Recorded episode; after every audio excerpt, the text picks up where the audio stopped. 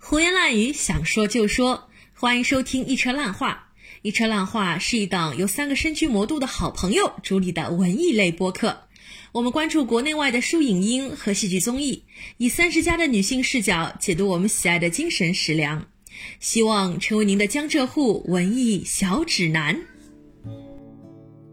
这个电影里面阳光非常的充沛，施之介这个人他其实就是像阳光一样的一个存在，他一来你就会觉得啊，非常的温暖。就是他也没有去否定别人的价值，不轻易的去加剧别人应该是个什么样子，对吧？我觉得这是他非常呃可爱的地方。一车烂画最近开通了爱发电账号，欢迎广大听众朋友们为爱发电，对我们的劳动成果以资鼓励。您的赞助将用来更新我们的录音设备，帮助我们请到更多优秀的嘉宾，以及 cover 场地费用。支持我们做大做强。胡言乱语，想说就说，欢迎来到新一期的一车烂话节目，我是烂木头，我是你们的车厘子，车厘子老师，嗯，好久不见，我们在电波里好久不见，但是其实我们经常在线下互动，对吗？对对。但是其实说实话，这么久都没有录音呢？我们为什么这么久都没有录音呢？其实还是我不好，因为我太忙了，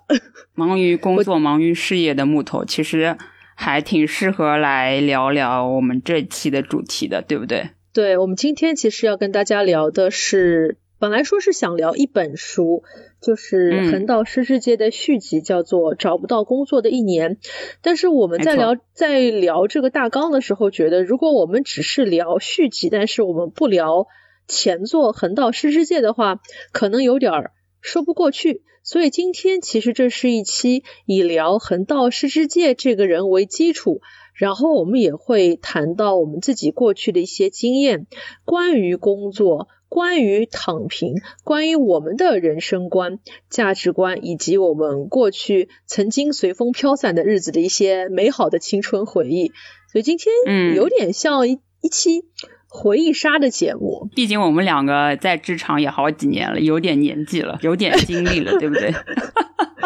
哎，来来说一下，其实我们为什么会想到做这期节目吧？六七月份的时候了吧，我们和啊日系小说的翻译家福一林老师一起录了《东京贵族女子》这期节目。在我们录完节目之后，我们进行了一个比较小型的一个呃四人的一个女子的一个卧谈会。因为当时录完节目之后，觉得大家熟了嘛，就跟福老师表白说：“哎，其实我一直都很喜欢读日系小说，然后其中我最喜欢的就是横道世之介。我在大概八年前第一次看了横道世之介的呃小说还有电影，我就深深的爱上了这个男人。我说，如果有一天我也可以呃结婚，我能有个孩子的话，我希望。”我的孩子就可以成为像横道世之介这样温柔而无害的男子。嗯，那你怎么知道你生的一定是个儿子呢？对，这个这个问题，这个问题问的好。Anyway，就是很希望我自己以及我未来的这个子嗣后代都可以成为像横道世之介这样温柔温柔的人类，然后这个世界就可以变成一个美好的人间。就说完那句话之后，就是横道这个人就在我心中散之不去。然后呢，我的书架上正好又一直有一本他的续集《找不到工作的一年》。我是在上个礼拜的时候，我重新把这本书拿出来开始阅读。我觉得，哎，你是不是因为你找到了工作，所以你不是很急着去看这本《找不到工作的一年》啊？哎，对的。我当时想这本书嘛，肯定是教我们，哎，你现在没有工作，那我们要以一个什么样的心态来调节自己，然后慢慢慢慢的，我们人生就步上正轨了，就有工作了。所以当时就觉得，哎呦，有工作了呀，哎呦，可这种事老出馒头呀。嗯，当时就，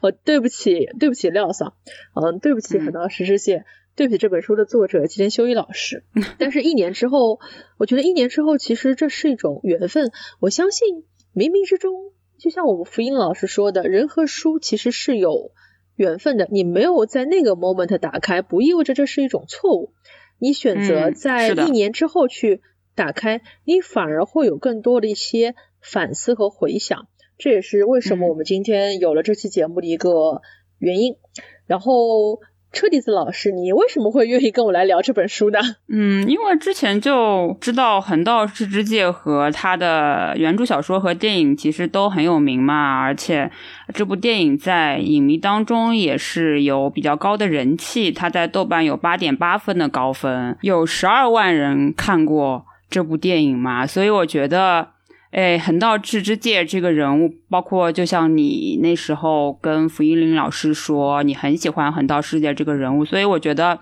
就这个人物一定是有一些魅力在里面，然后才会让。嗯，你还有很多影迷或者是书迷朋友们会这么喜欢嘛？那所以有正好有这个机会，那我就去读一读吉田修一老师笔下的这个横道世界这个人物和他后来的一本续作，就是叫《找不到工作的一年》这一本书嘛。那正好，其实我也有一段时间就是。没有工作，我也有在处在过这样的一个时期嘛，所以我就想看看，哎，那横道世界他找不到工作的一年，到底是处在一个什么样的状态之下嘛？就有这个好奇心去了解一下。所以说，我们说还是回到横道世界，可以说他现在有点像是一个 IP 吧。嗯，他又有两本，他又有两本文学作品，他又有一一部。电影，而且这个电影其实，在日系电影当中，我觉得它是占了很高的一个位置。因为我们看这里面的演员，不管说是高良健吾，不管说是吉高由里子，还是林野刚，都在里面留下了自己非常非常经典的一个荧幕形象。这是二零一三年的一部电影。然后我记得，其实那个时候豆瓣每年都会办这个豆瓣电影奖嘛。然后他会评选一些当年每个国家每个赛道比较经典的电影，或者说是一些比较经典的 CP，其中他们这对 CP 就是当年一直被提起的，而且里面有几张剧照到现在为止都是很为人所津津乐道的，比如说啊横道世之介和羽谢野祥子他们两个人。在刚刚初次确立关系的时候，祥子是一个千金大小姐，她把她整个头都包在了她房间里面这个窗帘里面，然后就是这是一种很难见到的一种情况，因为欧美人的世界里面，你在面对爱情的时候，欧美的女孩子是不会把你的头包在一个窗帘里面的，这可能只有在东亚文化当中才会有，所以当时就觉得啊，这就是爱情的样子啊。当一个女孩子觉得她自己好像人生第一次喜欢上了一个男孩子的时候，她是会把自己的头给包起来，然后就不敢用正眼去看横道了。再加上后来祥子他因为生病住院了，但是当看到世世界去看他的时候，他在病床上就露出了微笑。这是我记得当年就是豆瓣评奖的时候，就是两个非常经典的一个瞬间。所以他们两个人一直是我心中学生爱情的一个。经典的白月光，这是我理想当中爱情的样子，因为他们两个人非常的干净，就是你几乎在他们两人身上，你闻不到任何荷尔蒙的味道，他一点也。不脏。当他们两个人分别的时候，那天太阳特别的好，两个人沿着祥子家的坡道一直往下。呃，施世界他是一个使用佳能相机的一个文艺小青年，他拿着佳能相机不停的在给祥子拍照片，而这些照片在若干年后被横道世界的妈妈。寄到了祥子家中。那个时候，祥子已经是一个成熟的一个归国归国女子了，而横道世之介和她早已经是阴阳两隔。当他看到这些照片的时候，他还是会由衷的饱含热泪的微微一笑。当时就觉得这是我看过的最温暖的、最深情的一部，虽然像白开水一样，但是让你永远都 无法忘怀的一部电影。嗯，当时啊。可能对于我，我也是一个可能大学刚毕业的一个二十岁出头的一个女孩子，横道世之介在我心中就成了一个暖男的一个代名词，人人都想遇到世之介，但是你会觉得美好的东西它为什么那么的容易消散？就说他是一个很难得的在世界当中，在这个复杂的世界当中，他成为一个简单的人，嗯，但是他又非常的魔幻，他为人。无害，然后人人也都很喜欢他。他的外婆是这么评价自己的外孙，他说：“呃，横道世之介这个人，他总是有点缺心眼儿。但是正因为这样子，他成为了一个没有欲望的人。没有欲望，这不是一种福气啊，蛮好的吧？” 嗯，来自老一辈的评价。对，就是我是觉得，因为我看到就是豆瓣上面有很多的呃网友或者说影评人，他们会写说横道世界这个人他是一个好人。这个好人呢，就是蛮 tricky 的是，你可以把它当做一个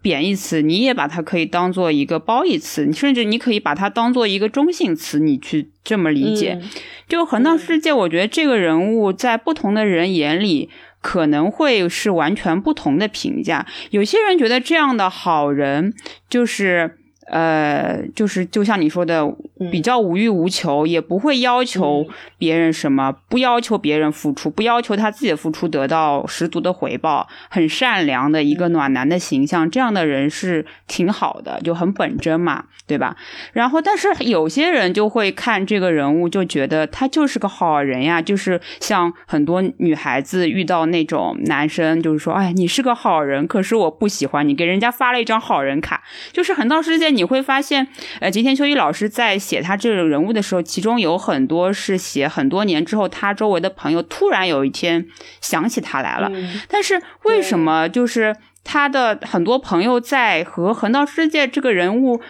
当年交往的时候，没有这么珍惜这个人物，就没有觉得他是呃缺了缺了他就非常。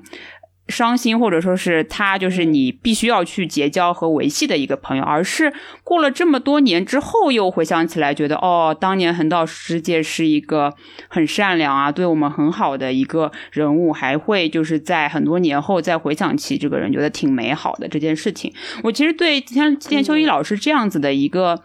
嗯、做法，其实我觉得也是可能是一个特殊的一个。特意为之吧，然后就会是让你觉得说，哎，就因为你平时身边可能这种呃这种好人性格的人啊，他并不是对你当即就非常有用的，他也不对不会对你的事业上有任何的帮助，然后他的性格也是比较平和嘛，他也不会真的说，哎，比如说交往当中给你一些什么人际交往的经验呀，然后告诉你一些什么真知灼见呀什么的，他可能不会这么去跟你交往的模式，对吧？嗯。他还是比较顺其自然，你有需求他就帮帮忙啊回应，但是你没有需求，他也不会就是特意的说一定要跟你呃处处的关系很好很好这样子。那就是在当时，他们其实也并不觉得横道世界这个人是一个不可多得的人才，或者说是一个非交结交不可的好友，但是。就是这样的人，可能在你的生活中可有可无，但是你在若干年后，当你处历经了人情世故，历经了就是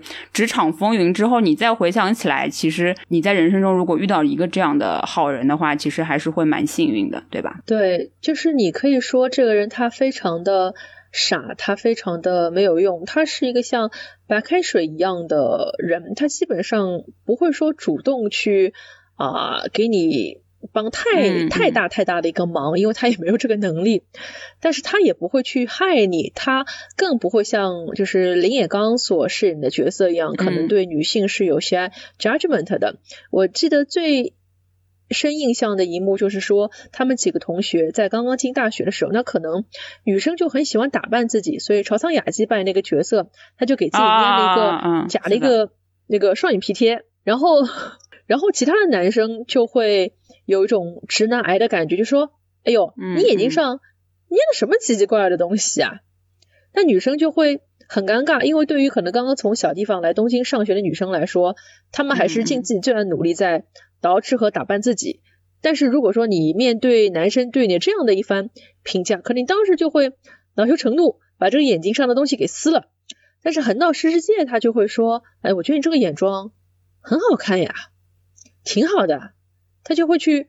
鼓励那个女孩子。我觉得这不是因为他本身是一个多呃多通情达理的人，其实是因为他本身底色就是一个温柔质地的一个人。嗯这个电影里面阳光非常的充沛，施世界这个人他其实是像阳光一样的一个存在，他一来你就会觉得啊，非常的温暖。但是这个电影还是拍的非常的残酷、啊，比如说他很喜欢的那个千春小姐，在人到中年之后，她在广播电台在播新闻，就播到了说已经成为摄影师的石之介在电车车站发生了人身事故过世的一个新闻。这个时候，未来和过去就突然之间有了一座桥梁，把这两个画面给连接了起来，观众就知道啊，这个人他刚才还在很温暖的去照顾他身边的人，可是下一刻你告诉我啊，他死掉了，可是又下一刻插去又插了回去，下一刻那个年轻的世世界他还在洗衣房里面在给自己洗衣服，你就觉得啊，他活了，他又他又死了，他又活了。就是你来不及叫人唏嘘和伤心，你会觉得这样的镜头语言非常的调皮，你会想，哎呀，这个人死的就像是骗骗我们的，说不定他还是会再回来的呢。可是他还是要死的，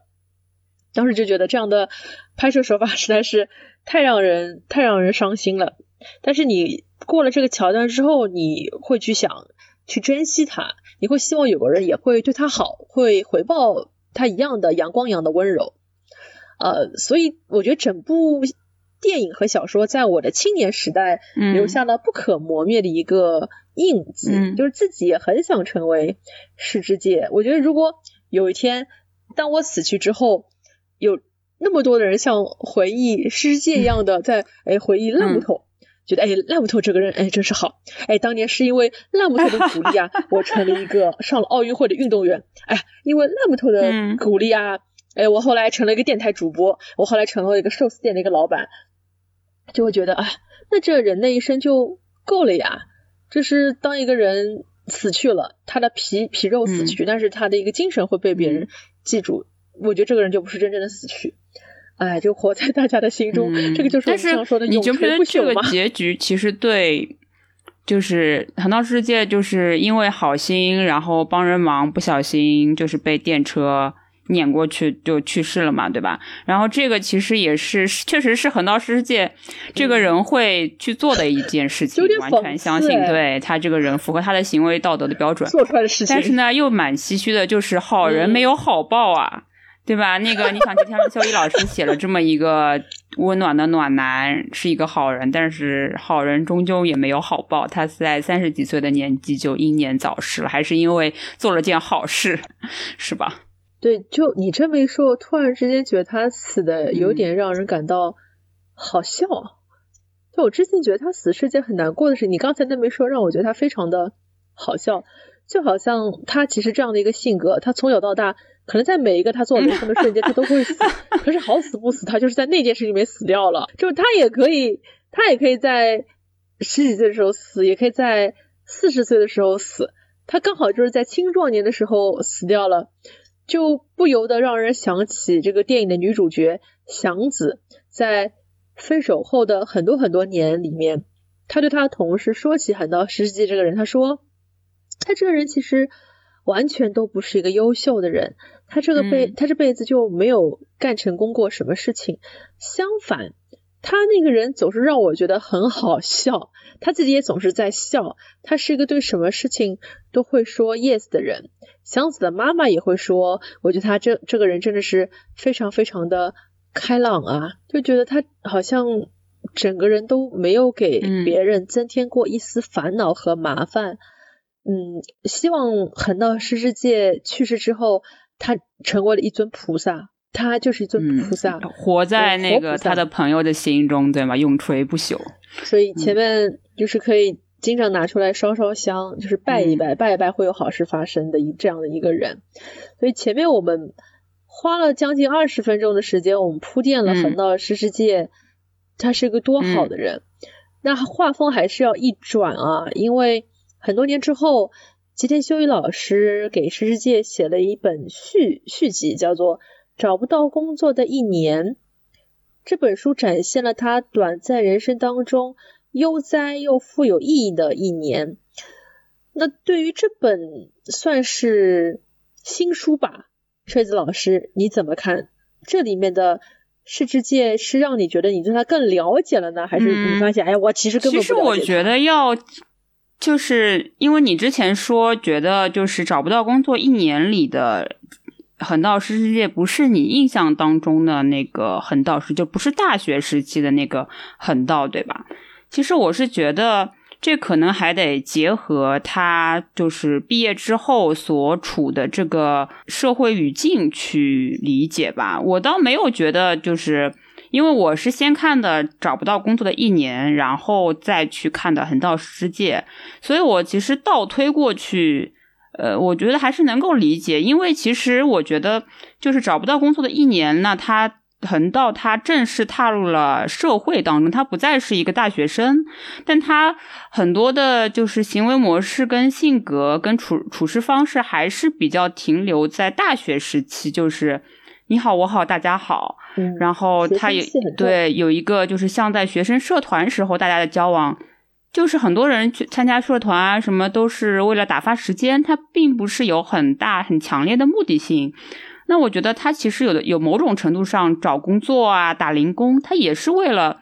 有个事儿做打发时间。但是其实他周围的，包括他的里面的那个朋友嘛，就是在大学时候呃认识的那个同系的一个朋友小猪，小猪对小猪猪，然后。他就以为他的朋友也是跟他一样，就是也是说应该是像以前大学时候那样子啊，可能没有找到非常因为经济大萧条嘛，经济呃泡沫，然后没就业市场不是很好，所以就没有找到合适的工作，之后就打打零工什么样过过就算了。但是没想到小猪猪其实是真正的去了一个大公司，一个做证券的公司，对，当然。当他就是发现小猪猪就是跟他大学时期其实情况差不多的一个同学好朋友，真正经历过职场之后，就有产生了一些新的人生感悟的时候，他就其实可能这两个人某种程度上已经不是在同一个语境下，或者说同一个呃眼界下面去看待这个世界了嘛，所以。所以其实就是跟他来说就是不同不不太一样的人了，走入了新的人生阶段。嗯，你也可以说是被被社会打打压过了，被毒打对被社会毒打过的这样的一种人。但是他其实还是一直处于并没有被毒打过的那种状态。他可能也毒打过，就比如他在。刚毕业求职的时候，其实并没有，嗯，接到任何一家公司的 offer 嘛，所以在连方连番的受挫之后，就开始了他的打零工的生活嘛，对吧？我觉得这也是，就是其实他一直可能。对，去一个呃正常的大公司工作也没有什么太大的兴趣啊，一直在那边就是打一些零工。打零工的特色肯定就是说啊，嗯，对你的人的要求也并不是特别高，对吧？然后你其实这个零工你也可以做，你也可以什么时候就辞职不做，这样子一个比较。自由的状态，然后他其实在这个毕业后的一年里面，他因为没有经过一个非常非常长期的这种正式的有编制的这种公司社员的这个这种生活，所以他可能相对来说他也没有感受到很多的责任跟压力。因为我们知道小猪猪其实他去了那个证券公司嘛，那肯定必然是有一些什么，比如说前辈的压力呀，然后你做一个项目肯定有一些。难搞的客户啊，然后什么什么对吧？但是其实跟大学生活很不一样的一个点，就是说在大学里面，你呃是有这种试错的空间的，但是在你踏入人生职场之后，其实这个试错的试错的空间就不那么高了。你做。在这个产生价值，在这个公司里面工作产生价值的时候，呃，你必然是要去承担一些，比如说失败的后果，有一些责任，然后有一些困难要去克服。嗯，但是其实世之介他并没有体会到各种人情世故，所以他就还是处在一个比较自由散漫这样子的一个状态里面。与其说是自由散漫，或者说他就是像是一颗原石一样，他没有经过一个。打磨也没有经过一个塑形，因为我们上过班的人其实都知道，就是哎，用句很老的话说，这个社会是一个大染缸。嗯嗯，是的，就是你可能是要学会。就是见风使舵，两面三刀。你可能要看人下菜碟，你面对不同的人，你要用一些不同的沟通方式，美其名曰说你要变得更加的圆融，嗯，其实就是你这个人会变得更加的社会化。是的，所以我印象特别深的就是说，呃，世之介在这一年的时间里面，他其实遇到了很多很多新的朋友，但是这些新的朋友已经和他过去在前座。这本书里面遇到的人不一样，嗯，可能在这之前他遇到的人都是像雨穴野祥子，同样也是大学生，对，他们在一起谈恋爱的时候，学生爱之间是没有这么多利益的一些矛盾，纠纷，你没有纠葛，你可能只是因为我跟这人在一起很舒服、很开心，包括和千春在一起，他更像是世界成人世界的一个启蒙对象。嗯嗯，所以整本书都给人一种非常纯情的感觉，你感受到更多的是这个人一个善以及周遭人的一些简单的想法，因为是学生时代嘛。嗯嗯。但是到了这本书，虽然他刚刚。大学毕业，但是你发现他周围接触人已经不一样了。小朱他已经成为了证券公司的一个标准社畜。他甚至他 有一次他还在那个公园里面看到小朱参加了一个培训班，然后这个培训班搞得就像我们现在经常看到的那种搞搞传销的一样，就是啊我可以，我努力等等等等，就是那种被人灌输了一种打鸡血的这种思想，就是那个时候就已经非常内卷了。嗯嗯，是。他除了小猪之外，他还遇到了一些别的人。比如说，他和立志成为寿司师傅的一个剪了一个板寸头的一个女孩，在钢小钢珠店里面抢凳子。是的，他还遇到了一个带着三岁儿子的美丽单身母亲英子，还认识了英子那个曾经把自己同村的少年这么打成残疾的一个不良少年，曾经的不良少年。嗯，你会发现他其实认识的都是一些这个社会里面圈层跟他差不多。甚至有的人圈层还在他下面的这样一些人，嗯像祥子那样的白富美，那种留学白富美，他再也遇不到了，已经遇不到，在那个时间段肯定是遇不到，因为毕竟大学嘛，大学你还是大家以学习为主，你还是能遇到各种不同阶层的人的，还是有一定概率的。但是你在社会当中，其实你已经遇不到祥子。这样的人了，我也很同意你的说法，就是他其实还是延续着他在大学时期跟人交往的那个逻辑，就是他还是尽量，是的，嗯，在跟那些就是很最容易相处跟交往的人在，是的，呃，交往，就是我们通俗说的，在自己的最舒适的舒适圈里面，对吧？跟人交往，就是他也。不会去特别处心积虑的接触那些不是那么好交往的人吧？他，你像呃遇到的那个，嗯，想要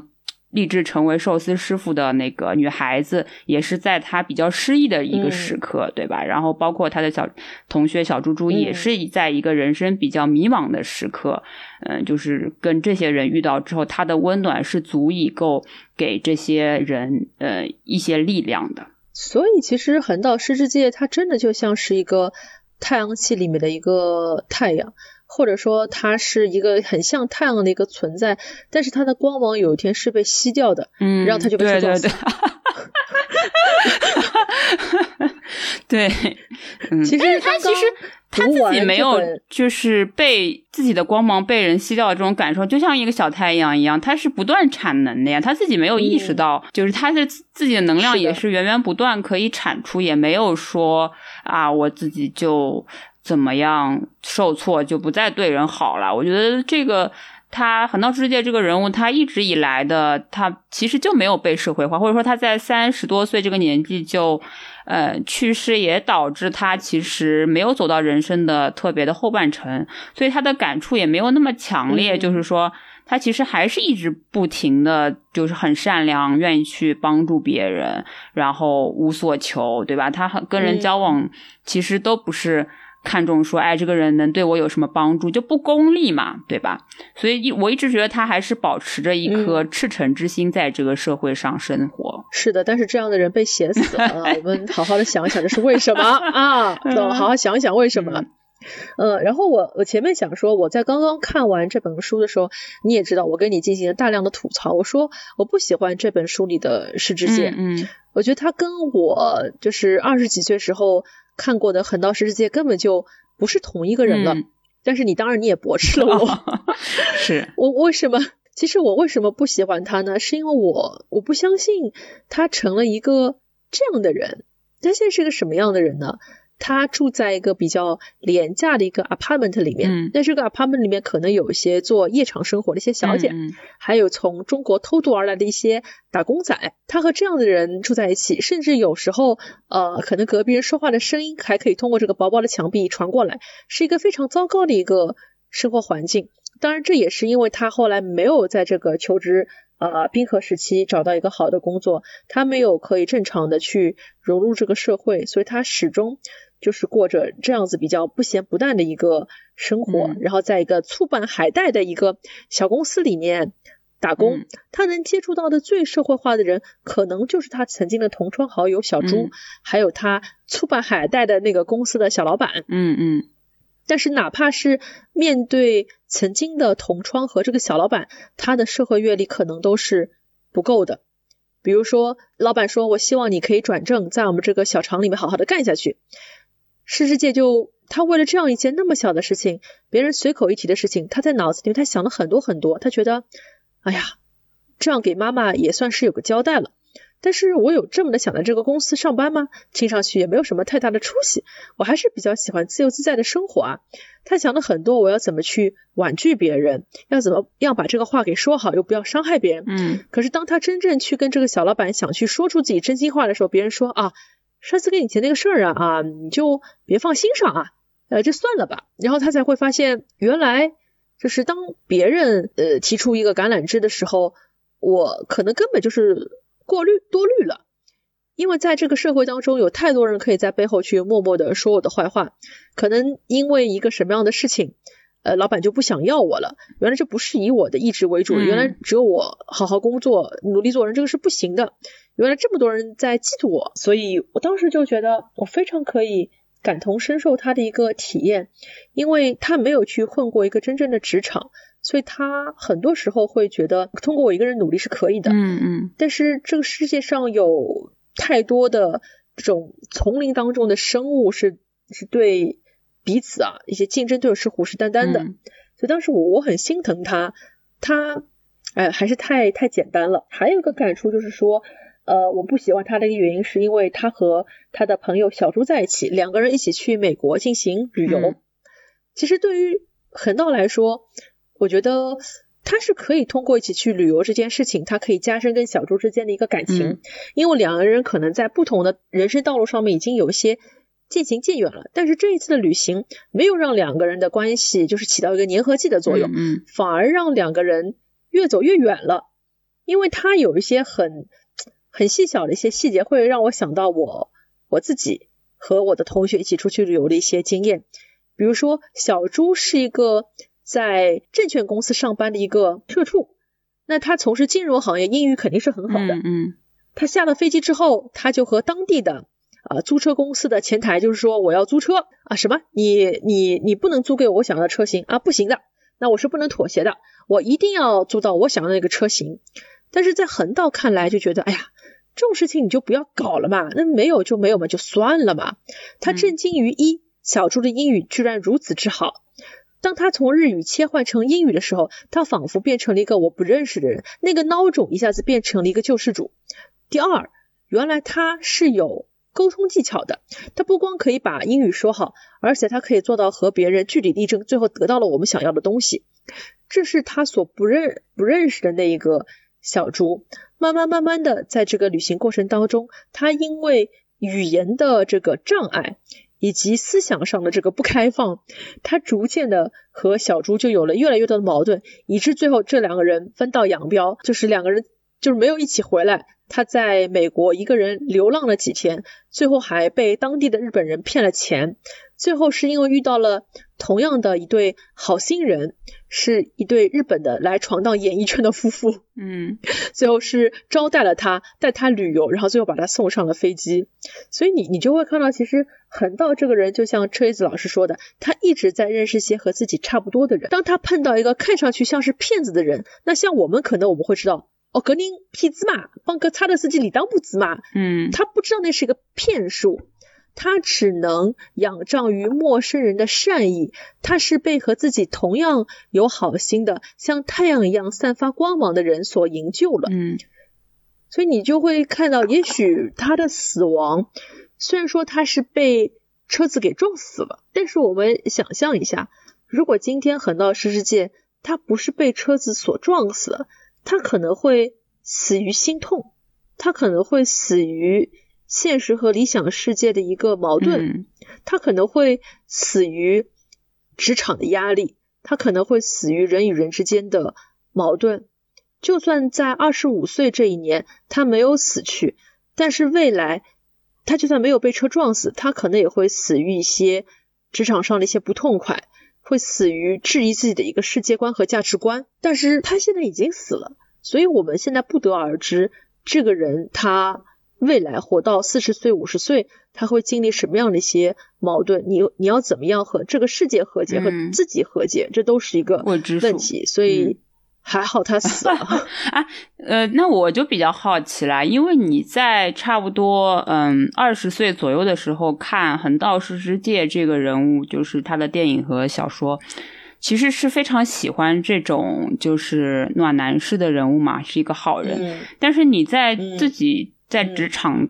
摸爬滚打了这么几年之后，你反而对他就是其实是我说白一点，就是在。呃，职场里面其实是没有 太能够有这种自己的呃非常强烈的立足经济独立的能力跟立足之地的这样的人物，反而是看不上了。那我觉得这个就是说，这个转变对你而言是怎么样的一种一种转变？是因为你自己的性格或者说是经历，所以就是对你自己的看世界的一些角度已经产生了变化，所以你就看不上。其实是有点看不上横道世界这个人了，对不对？呃，说说的难听点是有点看不上了，但说的好听点的话是，我觉得为什么我隔了这么多年去看完了他的续集，然后会产生这样子天崩地裂的一种感受？还是因为我自己的一个成长，当二十岁出头的时候，呃，我也曾经像横道世之介一样，我大概有差不多一年的时间，其实我是没有正经的去找工作的啊。我当时记得我我还给你看过我写的豆瓣日志，是的，是的，当时特别以自我为中心。我当时豆瓣日志写的是啊，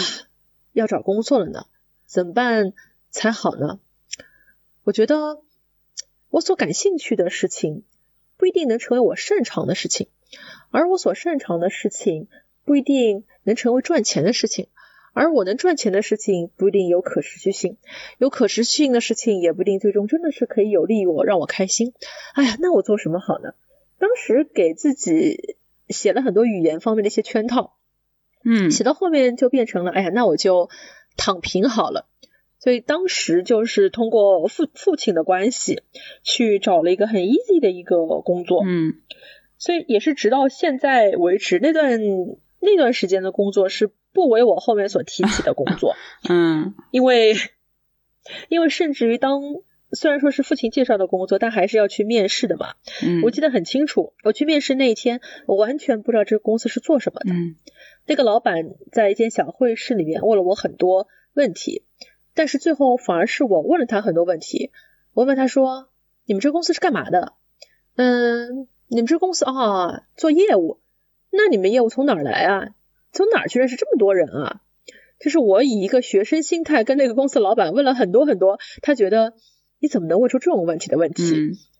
后来他跟我爸爸说：“你女儿是怎么回事啊？以前就是。”没有人好好教他这个世界是怎么回事嘛？但是最后还是还是要我了，就是留在那边就是打工打了一段时间，也完全不知道自己为什么会做这个事情，只是像机器人一样的在做这个工作，做了就只是一份工作而已，就是对他也没有任何的感情，就只是对他也没有任何的感情，就是每个月还能领到就是不多的一些一些钱，觉得哎呀，每个月能够这样开开心心的工作，然后闲暇时间还可以自己摸摸鱼，上班看看小说，其实还挺好的。但是后来就是慢慢慢慢慢慢的你在成长嘛，你可能也是跟同龄人有一些比较，嗯，你慢慢的也是意识到哦，原来人不成长是不行的。我记得后来应该是自己快二十五六岁的时候，嗯，有一天我接到了一个猎头的一个电话，我觉得那个电话可能对我转变这种躺平思路起到了一个决定性的作用。那个猎头当时跟我说：“哎呀，我们要招一个 HR，然后这个人要做这个这个这个工作，那个那个工作可以给到你一个 assistant manager 的一个 title。”然后我一听，然后我就说，因为当时我其实已经在一个某个世界五百强的一家化工企业当中已经在做 HR 了。当时我听到他介绍这个工作领域，我说：“哎，我说这不正好就是我现在所做的工作嘛？”嗯，我说这个工作我可以做呀。等等等等，然后他说，哎，这个工作嘛，我们大概可以给到你十几 K 吧，怎么怎么样，甚至二十 K 都是有可能的。我当时一听，我想，哎，我可以做我现在就已经擅长的工作，还可以拿到那么高的薪资，我觉得我当时是可以跳槽的。然后我就很诚恳的告诉了他我现在的一个工资，嗯然后他就说啊，你一个月只有这件工资啊？当时其实我一个月的工资可能也已经到了一个八九千的一个一个一个状态吧。嗯嗯当时其实你二十几的时候觉得我赚八九千已经是很高的一个工资了，但是那个猎头跟我说，你知道吗？我们招聘不是看一个人的真正的一个经历和能力的，我们得看你现在拿了多少钱。如果你一直是一个很无欲无求的人，你凭什么让你的下一个雇主对你施加这么多的一个投资呢？首先，你得成为一个有有欲有求的人才行啊。后来我就发现，原来这个世界上大家在衡量你的时候，不是以你现在所有的这个能力来衡量你的，而是会看你是不是一个有欲有求的人，嗯会看你是不是一个 aggressive 的人。嗯是如果你只是说啊，我我做过这些工作，我可以，但是我过去我没有赚到很多的钱，他们其实是不会要你的。后来我就发现，原来一个人你有经验有能力，你没有用，你得用你的这些经历和能力，你去达到一个既定的一个变现。当有人愿意为了你去投资的时候，才会有下一个人愿意给你更多的投资。后来我就突然之间就大彻大悟了，嗯我发现原来我的能力是没有用的，我的能力是要通过变现才能被别人所认可的。嗯是当时就很很生气，当时觉得这个猎头有点太 snobbish 了，嗯有点狗狗眼看人低。但是后来回头想了想，我确实每年都是这样子，就是加工资的时候也啊呀无欲无求啊，哎呀这点钱嘛蛮好啦，可以啦。但是事实是，只有你愿意 take 更多的 responsibility，你愿意更往上走，然后你才能有更多的钱，同时你要承担更多的更多的责任和义务。嗯是叫升级打怪嘛，觉得自己这样下去，嗯对，后来突然间就觉得这样子下去可可不行啊！我觉得自从接了那个猎头的电话之后，整个人就大彻大悟了，嗯然后就觉得嗯，可能我得好好的去打磨自己了。慢慢慢慢的，我觉得我就不是横道世之介那样的一个无欲无求的人了。嗯我觉得我慢慢的就变成了像他的同学小朱这样的人，我们磨练自己的能力，同时我们也成为了一个可以在这个社会上和别人讨价还价的人。当别人侵占我们的利益的时候，我们是可以去呃有保护伞，可以去保护自己，去和别人据理力争。嗯所以这也是慢慢慢慢的，为什么我觉得我从世之界变成了小猪，而我身边还有很多的横道世之界，他们还在我的身边，他们还在躺平，他们用和你不同的两套系统、两套价值观来跟你交流。因为我也曾经跟我的同学发生过外出旅游，然后我像小猪一样的跟别人讨价还价，最终我得到的是我同学的不理解。他不理解的是，你为什么可以打破一些社会规则？别人明明要你十二点钟退房，你以 negotiate 就变成两点钟退房。别人明明不能送你这东西，你你讨价还价，别人就送你东西。就是为什么？就是烂木头就成了一个老油子。他明明以前是一个，就是跟他一样的纯真的是像横道人是？世界一样的人，嗯是一个很纯真的底色是白色的人，他现在为什么就是这张纸上就被画上了各种颜色，就是可以见鬼说鬼话？他为什么会变成这样的一个人？就是同学会对我产生一种不理解，且他会觉得，哎呀，你这样子一定是逼不得已吧？你刚才一定是戴上了人格面具吧？这样也活得太辛苦了吧？但他们殊不知，这些东西可能曾经是一种人格面具，但是久而久之，这就是我们每天上班要携带的东西，它已经成为了你人生当中的一部分，你就已经成为了那个人。就是一个人是可以有不同的面相的，嗯嗯所以就会觉得我非常可以在看完这本小说之后，我可以理解小猪，我也可以理解失之介，就是我们就是要读美的，以后是要读美的。这也是为什么，其实后来小猪在美国留学，他顺利的留在美国，甚至他后来在全世界去工作，嗯嗯他没有再跟横道世之介有以前这样的粘性，他们的友谊就变成了君子之交，淡如水，甚至可能再也没有见过。但是不妨碍他会回忆起横道世之介这个人，还是非常的认可他在自己人生当中陪自己走过这样的一段。但是我也相信，很多时候我们的友情就是君子之交，淡如水，大家都会离开横道世之介。但大家也都会怀念横道世之介。嗯嗯，是的，毕竟他无害嘛，他也没有所求，他也不会要求你有一方面付出同样同等的那个东西给他。对吧？因为他只知道给别人以温暖。就我我知道，因为你之前也提过你朋友的事儿嘛，其实就听上去感觉还挺像的。其实 挺像，非常像。对，其实我还有一种想法，就是说，为什么呃，横道世界跟小猪猪他们在日本国内的时候，就是这个相差的没有那么大？是是不是因为就是在日本这个呃社会里面，其实你要特别的 aggressive，然后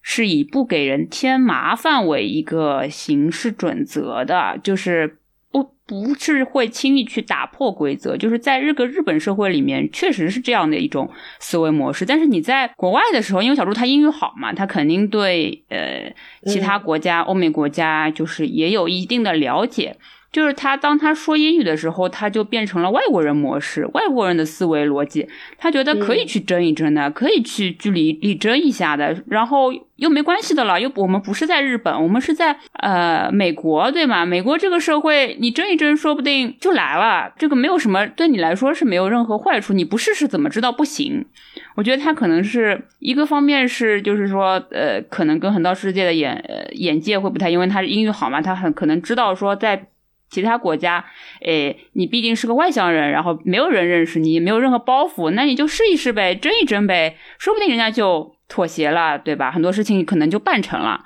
我觉得这其实他可能也是跟横道世界非常不一样的地方，因为横道世界，我感觉他在日本这个社会的语境下面，可能受的这个教育跟思维模式就一直是日本人的那套。规则就是一定要很比较循规蹈矩的一些。然后，其实我们要从横道世世界这个话题，我要过渡到下一趴了。就是我们人生当中，因为也有一些可能和他一样，就是选择就是没有去啊好好的工作的这样的一个一个年月啊。或者说是一年，或者说是几个月这样的一段时间，嗯，然后当时在这个过程当中有没有遇到过什么趣事？和别人的看法有没有发生过一些冲撞呢？我我我确实有这段时间了，但是我倒没有遇到，没觉得自己遇到什么趣事。唯一的趣事可能就是跟烂木头开始了一车烂话这个节目，因为当时没有工作嘛，然后虽然有在陆续在找嘛，但也不是一下子能就那么轻易的能找到自己特别想做的事儿嘛。然后反正就其他的。方面的事儿也陆陆续有做在做嘛，比如说什么去当志愿者呀，然后做一点呃可以让自己不那么整天胡思乱想、焦虑的事情，对吧？然后跟烂木头一起开设了一车烂花这个电台，开启。然后当时记得还去做了一个戏剧节的志愿者，然后还去嗯策划了一场这个大象点映平台的一个嗯观影活动。我觉得其实那段时间对我来讲也是。在一个嗯自己没有稳定工作的时候，嗯，激发出的一些往外冲的一些事情吧。虽然可能这个往外冲也没有对我找工作有什么太大的帮助了，但的确还是做了一些挺不一样的尝试。然后你你可能在就是比如说在我之前的啊一些比较稳定的工作的时候，你不会有那么强烈的。渴求要去，比如说跟拉木托一起开个电台啊，你不会有那个强烈的渴求，因为毕竟就是我的性格就是属于有点安逸的嘛，就在呃，对，就是就是在一个比较特别稳定的时候，就不太有这个动力去 一定要很 aggressive 的做什么做什么事情或者什么样，但是在那个阶段其实是真的是很想做一些嗯不一样的尝试嘛，所以也是尝试了很多，比如说。就是在大赏点映平台上面组织这个观影活动。我以前不知道怎么当主持人的，因为我没有从来没有想象过说啊，我可以主持一场活动啊什么。但是因为就是有看到嗯别的朋友，不是峰哥嘛，之前我们的呃就是认识的一位经常组织这个观影活动的一位呃朋友，他传授了一些经验，我就觉得哎，这个事情好像也不是那么难嘛，那我也可以来试做一做，好像也不是。呃，那么困难，只需要你有足够的耐心和时间去，呃，比如说，我当时是就是召集了很多不认识的嗯观众嘛，因为他在那个平台上面就大家一传十十传十传百，谁都可以来加入这个呃观影的场次观看电影。那为了让这个映后谈就是有内容可说，我其实提前去跟每个人在微信上沟通，说他们为什么想来看这个电影，然后他们是不是有话可说。我觉得，然后因为一开始的几个人，其实你对这些观众、陌生观众不太了解的话，呃，你总要找一个突破口嘛。所以当时我就找了。就第一次提问的是一个远道而来、从别的城市过来的一个学生，就是问他，哎，为什么想来看这部纪录片？当时是一个就是纪录片对吧？然后就是。从这个切口进入之后，发现大家哎越来越有话说，就踊跃发言了。那当主持人其实也是我的第一次，就是人生尝试嘛，以前从来没有做过。但是我知道木头经常就是在做 HR 培训的时候有当主持人的经验，所以那我一个人其实还是有一点点就是胆怯，所以我就找了木头一起跟我来当主持人这么一件事情。我觉得。现在想来哦，再让我去组织这么一场观影活动，我可能又有点退却了。不要呀，嗯现在是资深主持人了。呃，现在当然其实对比之前那个那个时期，我觉得还是有有自信了一些的。嗯，我相信我是可以的。其实有句讲句啊，当年倒真的没有想到一车浪花节目可以做到今天。我当时想，可能只是就是陪你，就是休闲娱乐打发。时间，然后可能就是每年电影节的时候拿出来做一做，也只能做上一电电影节的节目，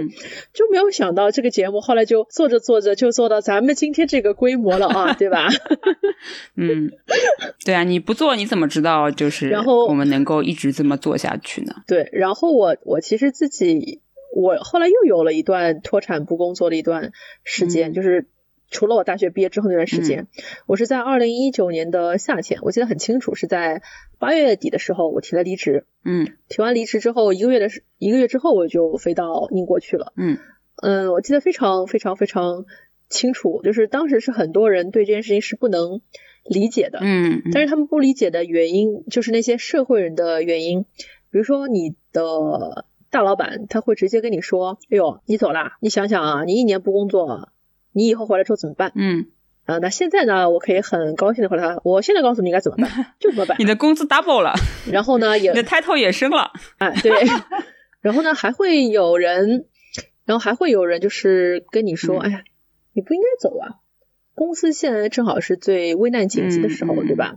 大家每个人都在发那种战争财，嗯嗯，走的人都可以赔钱嘛，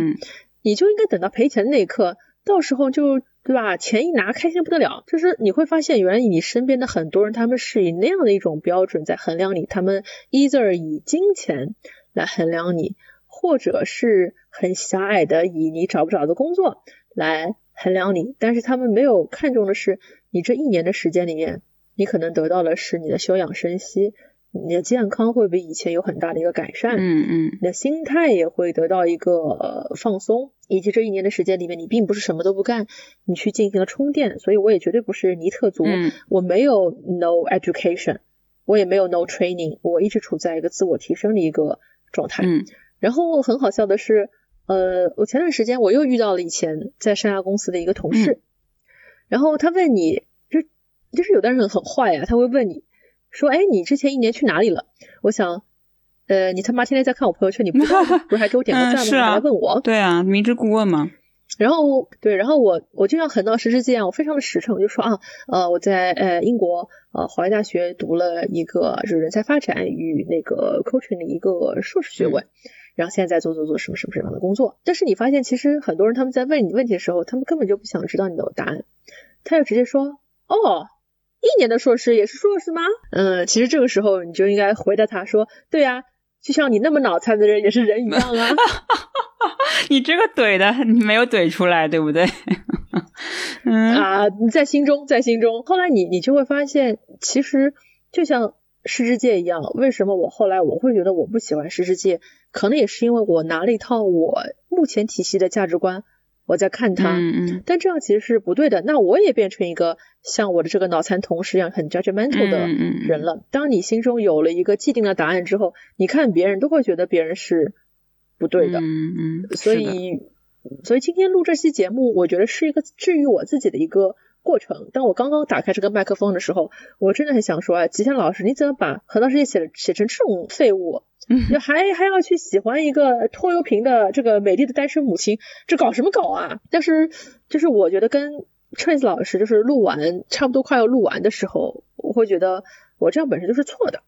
我要修正自己的观点，嗯，对吧？我们要经常三省吾身。就我是觉得说，横道虽然就是他在进入职场之后，他其实确实没有什么大的抱负，然后他不像小猪猪那样子，他呃知道自己最终确实有一个梦想，要还是去实现自己的人生目标，也不太像那个就是要去做那个寿司像寿司店那个学徒的那个。不不记得了然后，那个女孩子那样，就是她也还是有一个远大的梦想。她其实是没一个没有梦想的人嘛。但是我觉得，就是你只要不轻易的去 judge 别人，不去说啊，因为是跟我是非常不同的世界的人，我就驾驭你的。呃，行为模式、价值、你的价值观、世界观、呃，人生观，对吧？我觉得只要不去做那个轻易驾驭别人的人，我觉得他还是一个非常可爱的人。就像他，其实，在那个理发店里遇到那个女孩子要去剃一个平头，然后那个理发的师傅就不太确定，然后问他说：“啊，你觉得？”他真的得给他剪吗？然后他真的剪平头会好看吗？但是横道世界会说，他不会摆出一种很低位的样子，说：“哎，女人剪什么平头啊？你女人就应该有女人的样子，对不对？应该留长头发，温文尔雅。你去学什么那种寿司店啊，学徒什么的？但人家他们不会接受你这样的。”就是他也没有去否定别人的价值，不轻易的去 judge 别人应该是个什么样子，对吧？我觉得他这是他非常呃可爱的地方，所以也是他能给别人温暖的一个呃能力吧。对，所以我觉得今天我们想说的是，不管你是职场精英也好，还是说你是社会废物也好，又或者说现在很多年轻人提倡一种观点叫做 fire。就是也不止年轻人啦，很多人都有这么这种想法，应该 是吧？就是说那个 the financial independence retire early movement 这样的一个概念，就不管你选择哪哪一种生活，我们不要去 judge 别人，我们过好自己的一个生活，嗯，其实就是善莫大焉嘛。对吧？其实也挺感慨的，因为我也是最近刚刚知道木头，其实在刚毕业的时候有那么一段时光。因为我确实以为啊，我以为那么，因为我跟你是同一个大学出来的嘛，我以为就是我们那个大学嘛，基本上大家没在学校见过，大家就是都差不多嘛，就是毕了业之后一般都会去校招啊，然后有些去五百强的企业面试啊，然后有些出国念书啊，然后有些比如说我们那时候很多呃毕业生会去银行。工作呀，什么这种之类的，就会正常的走上一条比较正常的去大公司的那个职场之路。我没有想到你刚毕业的时候其实是这样子的，比较怎么说，可以说厌世的一个状态。躺平，呃，就是就是比较就是比较躺平嘛。嗯，所以也也也很感慨哦。啊，我有可能是啊，我们大学有史以来哦，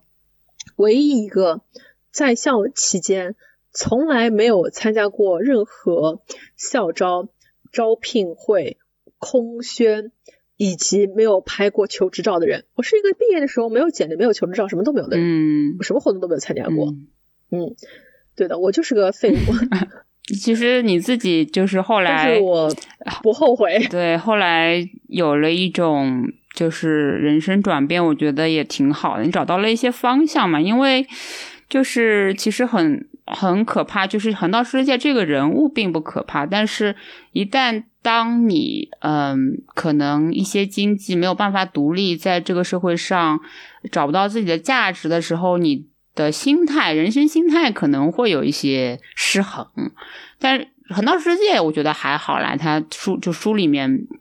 和作者对他这个人物来说，他还是一直是比较自洽，嗯，然后也有事做，有好。有一些好奇心嘛，去一直去会去那个打工啊，接触社会这样的一个状态，他自己的心理还是相对来说没有很失衡。但是我们往往会发现，比如说很多不太跟社会接触的人物，他们自己的心理就会越来越失衡。我觉得这种状态其实是就是不太好的一个状态吧，是需要去警醒的。嗯，然后我们其实，在录节目之前，我跟你有就是讨论过，到底横道世世界这样的状态，它是不是 fire 的这样的一个概念？嗯，我现在想了想，我觉得。它也许真的是属于 fire 这种概念，因为我过去可能对 fire 有个误解，就是说 fire 是完全不工作的，fire 完全是 retirement 的。但是其实我看到豆瓣这个 fire 小组里面有很多人的发言，他们也并非以后就不工作了，而是说他们可以通过这个理念去给生活去做一些减法，不买一些你不该买的东西，过极简的生活，通过合理的消费，资产合理规划。然后达到家庭收入的一个合理增长，他们不去做那些我出卖我的时间换金钱的工作，而是走上热爱生活的路途，做每天微笑的工作。这个我觉得横横道世界和这个其实还是可以嗯搭上关系的，因为他后来就是从那个醋拌海苔的那个 工厂离开，他去了英子哥哥的一个修车铺里面去工作。虽然这也不是一个很 decent 的工作，但是这是一份。就是每天微笑的工作，他也没有一些他承受不了的一些人际的压力，但是他同时也是可以让自己的生活有所温饱。嗯，那这样的一生和出卖时间换金钱的工作的这些人，其实是不是本质上还是很很相似呢？是不是大家最后都是殊途同归呢？毕竟大家都是要死的嘛。嗯，就看你怎么看了。那我看那个小组里面，就是之前看那个小组也是蛮久了嘛。然后里面也有一些人，就是他们就是受法尔嘛，受法尔就是也不是呃不工作，他们其实就是说降低自己的欲望，降低自己的经济。呃，很多的需求，然后来达到一种平衡吧。那你的，当你发现你自己的生活可能已经被工作大幅度挤占，特别是你的精神压力非常大的时候，你可能真的要想想，然后去调整一下，然后去甚至是休息一段时间嘛。那。呃，去一方面是找找未来的方向，然后一方面也是说，就是去回归生活本身嘛。我觉得是这样子。呃，就是那你回归，但是如果你没有就是持续的收入来源的话，那你肯定必然你的就是。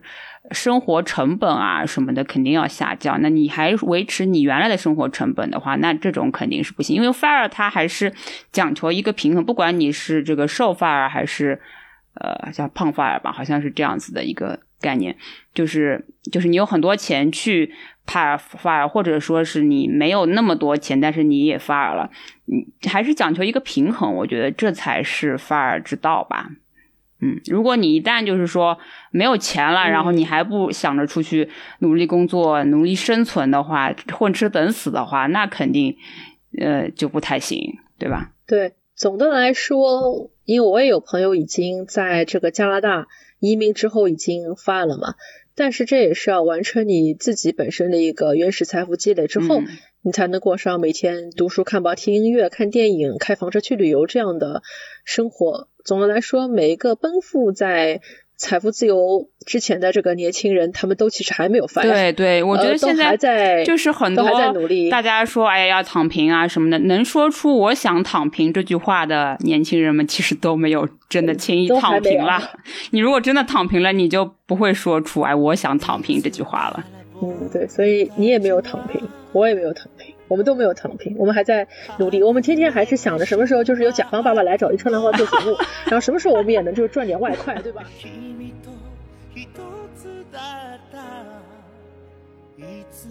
本期节目就是这样啦。那如果您有任何想说的，欢迎在各大平台我们的节目下方给我们留言哦。也欢迎搜索微信客服号 Chat with Rotten Cherry 进我们的听友群，跟我们一起。嘎三五。君を閉じ込めていた。黙って僕を見つめる君が。昨日よりも小さくなってる。